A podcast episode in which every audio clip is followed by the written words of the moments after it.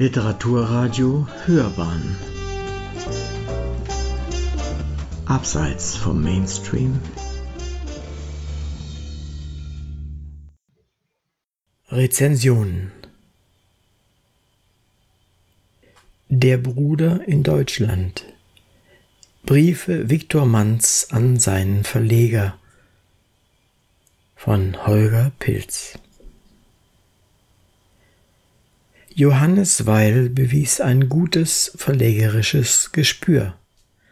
Der Leiter des Konstanzer Südverlags hatte im Juni 1947 Viktor Mann getroffen und ihm das Versprechen abgenommen, ein Erinnerungsbuch über sich und seine älteren Brüder Heinrich und Thomas Mann zu schreiben. Ein Coup, wie sich herausstellen sollte. Das Buch wurde ein großer Erfolg, wenn auch nicht unumstritten, was manche Deutung der Familiengeschichte betraf. Wir waren fünf. Das Bildnis der Familie Mann ist bis heute viel gelesen. Weil sollte Recht behalten, als er nach ersten Textproben den Langzeiterfolg prophezeite. Die große Thomas Mann-Welle habe ja noch gar nicht begonnen, schrieb er. Thomas Manns neue deutsche Zeit werde lange währen. Der Name Mann wird manche Wirtschaftskrise überstehen. Entsprechend schlug er seinem neu gewonnenen Autor Viktor Mann während der Arbeit am Erinnerungsbuch eine ganze Reihe von Buchprojekten vor. Die Edition von Erinnerungen der Mutter Julia Mann an ihre Kindheit in Brasilien, eine Publikation des Briefwechsels von Heinrich und Thomas Mann, einen Band über die Familie Mann in der Schweiz, lauter Bücher, die tatsächlich später einmal erscheinen sollten, allerdings ohne Zutun Viktor Manns. Und eines Tages, so weil, werde man aus den Briefen, die Viktor Mann mit seinem Verleger während der Arbeit an Wir waren fünf wechselte, ein tausendseitiges Buch Korrespondenz mit Viktor Mann machen. Dieses Buch ist jetzt erschienen im Südverlag von Manfred Bosch sorgfältig ediert und kommentiert und immerhin 450 Seiten stark. Mit den Briefen wird die Entstehung des Buches von Viktor Mann in allen Einzelheiten begleitet. Was Viktor Mann zur Familie Mann sagen wollte, das hat er in seinem Erinnerungsbuch gesagt. Hier ist nun ergänzend zu erfahren, mit welcher Motivation und welcher Haltung er sich der Aufgabe annahm. Häufig beschreibt er sie in selbstironischen Wendungen, wenn er von seiner Plauderkunst oder seinem epochemachenden Werk spricht. Seine Formulierungen verraten Lust an der Sprache, gepaart allerdings mit Unsicherheit und fortwährender Werbung um Zuspruch. Diesen spendete der Verleger reichlich. Nicht nur wunderte er sich, wo Viktor Mann das Schreiben eigentlich gelernt habe, und attestierte ihm eine solche Sicherheit, dass ernstlich und in größerem Stil gar nichts missraten kann sprach mit Blick auf die Darstellung des Todes der Schwester von einer Leistung, die nur auf mitbekommene Gnade zurückzuführen ist. Nein, bisweilen verglich er Passagen sogar mit dem Werk Thomas Manns. In diesem Fall motivierte Weil Viktor Mann nach Kräften, versorgte ihn mit Vorschüssen und erfüllte Wünsche nach Briefpapier, einem Notizkalender mit viel Raum für einen einzelnen Tag und vor allem nach Tabak. Kurz vor der Währungsreform herrschte Knappheit. Die größte Unsicherheit bestand in der Reaktion der Brüder. Wie würden Heinrich und Thomas Mann die Erinnerungen des jüngsten, während des Nationalsozialismus in Deutschland gebliebenen Bruders auffassen? Viktor Mann schickte ihnen Auszüge der frühesten Kapitel in die USA. Heinrich Mann urteilte, alles ist wahr, heiter, anspruchslos, es wird überall willkommen sein. Als Thomas Mann an Viktor schrieb, man könne es nicht unprätentiöser, heiterer und sympathischer machen und familiengeschichtlich gut fundiert ist es auch.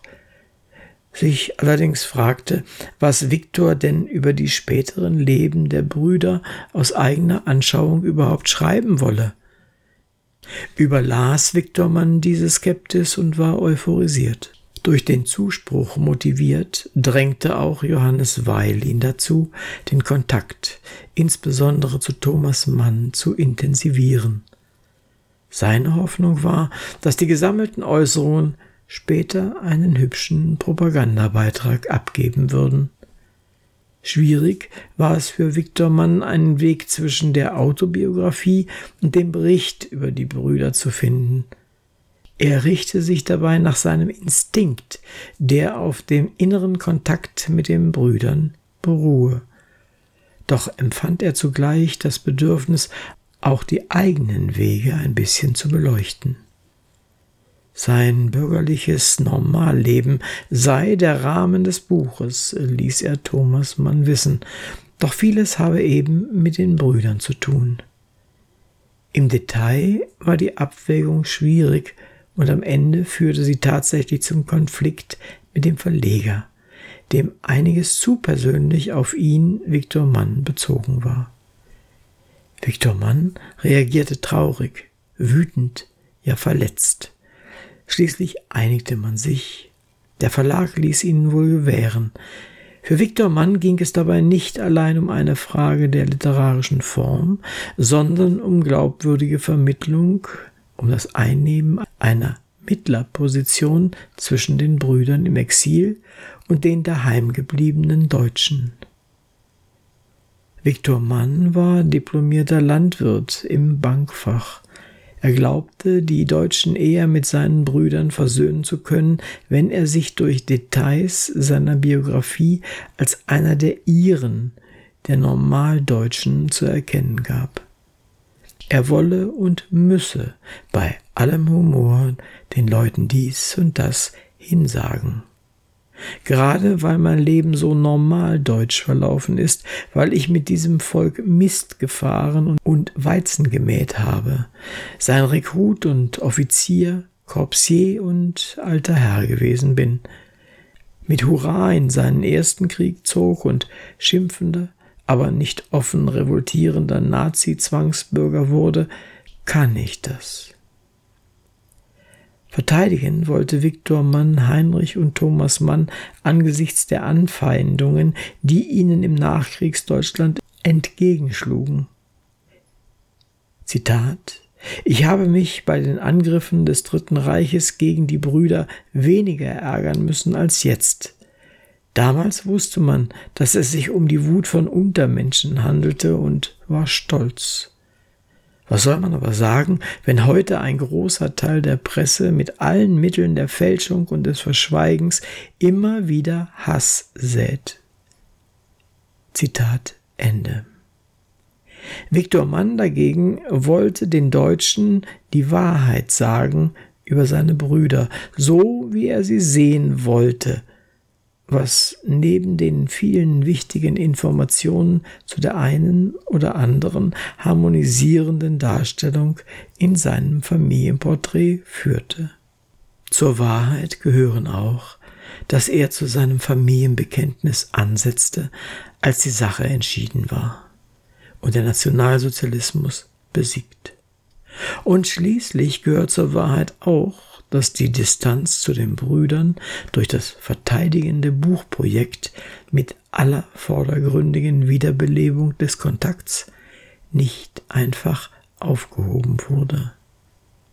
Zum 1947 erscheinenden Dr. Faustus, dessen Lektüre ein wichtiger Faktor in der Entstehung des Erinnerungsbuches ist, schrieb Thomas Mann an seinen jüngeren Bruder, Zitat, Du gehörst zu den Leuten, deren Gefühle beim Lesen ich mir nur ungern vorstelle. Zitat Ende. Tatsächlich offenbart der Briefwechsel Viktor Manns mit seinem Verleger, welchen Teil dieses Gefühls am Entstehen von Wir waren fünf hatten. Offensichtlich schrieb Viktor Mann gegen das schlechte Gewissen des Mitläufers an, der er für seine Familie immer blieb, was er wiederum nicht wahrhaben wollte. Dem Briefband ist zu entnehmen, dass er tatsächlich ernsthaft erwog, ausgerechnet Erika Mann könne seine, Viktors, Memoiren ins Englische übersetzen. Das war schlicht nicht denkbar. Das Erscheinen von Wir waren fünf erlebte Viktor Mann nicht mehr. Er, der Jüngste, starb am 21. April 1949 in München, vor seinen Brüdern und während der Korrekturen an seinem Buch. Sie hörten Der Bruder in Deutschland Briefe Viktor Manns an seinen Verleger.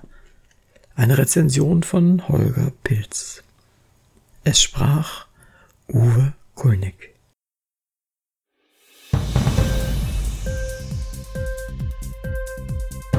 Hat dir die Sendung gefallen? Literatur pur, ja, das sind wir. Natürlich auch als Podcast. Hier kannst du unsere Podcasts hören. Anchor, Spotify, Apple Podcast, iTunes, Google Podcasts, radio.de und viele andere mehr.